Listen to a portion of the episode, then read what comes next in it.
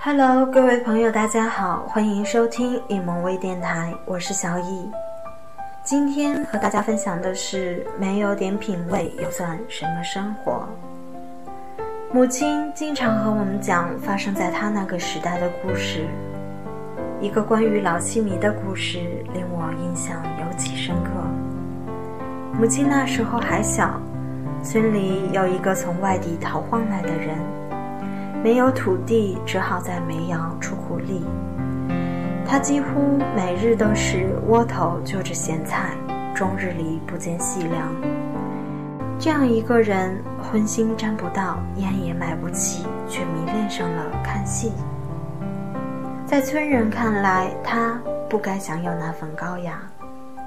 有人奚落他：“有那钱，不如买上两斤肉，一壶酒。”好好犒劳犒劳自己，听那两段戏能长一两斤肉啊！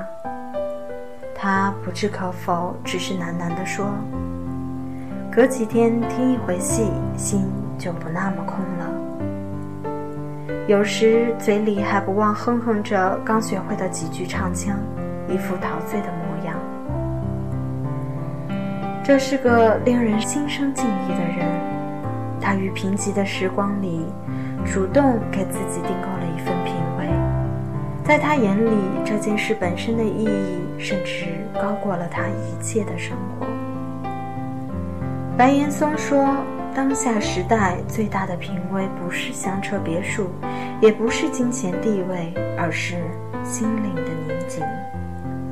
追求生活品味，不是富人的专利，穷人一样可以。”没有人规定清贫的人就该守着清贫、循规蹈矩的过日子，也没有人规定苦难中的人就必须千疮百孔、唉声叹气地活着。有时候，生活需要一种品味，那是给疲劳灵魂敬的一杯酒。死水尚且有微澜，更何况是有花有草、有风有雨的生活？即可就这样白白的沉寂，默默的荒废了？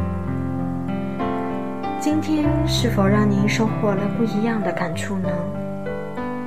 我们今天就到这里，我是小易，我们。